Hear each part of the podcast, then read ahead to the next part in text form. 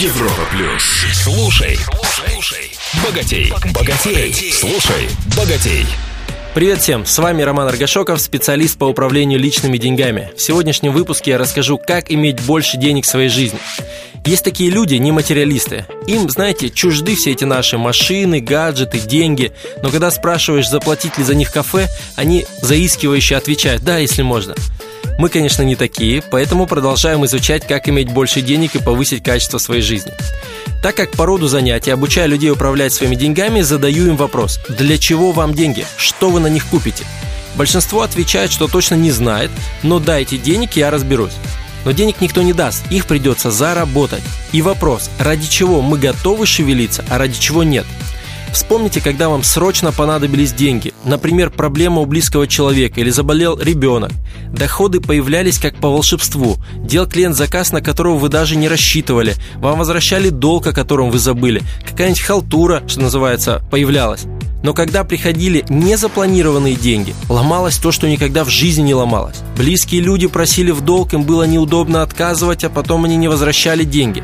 И деньги улетали непонятно куда. Наверняка с каждым подобное случалось хотя бы раз в жизни. Вывод. Мы зарабатываем ровно те деньги, которые нам нужны на уровне кровь из носа.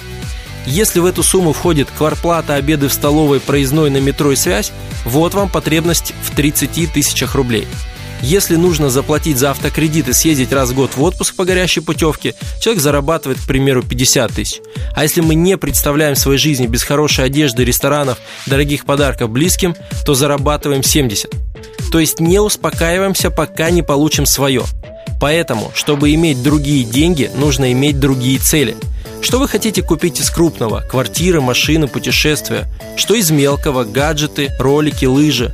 Сколько нужно денег для комфортного проживания в месяц? Составление личного финансового плана дает вам четкую задачу. Чтобы все купить в желаемые сроки, нужно X рублей в месяц. И когда есть четкая сумма и решимость ее достичь, мы не успокаиваемся, пока не выйдем на нужный уровень доходов. Именно с постановки материальных целей начинается управление деньгами. Резюме.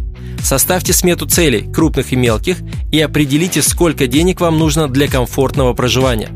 Важно в этот список включить жизнеобеспечивающие цели.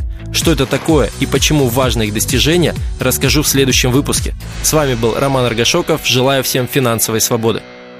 Слушай, слушай, богатей, богатей. На Европе плюс.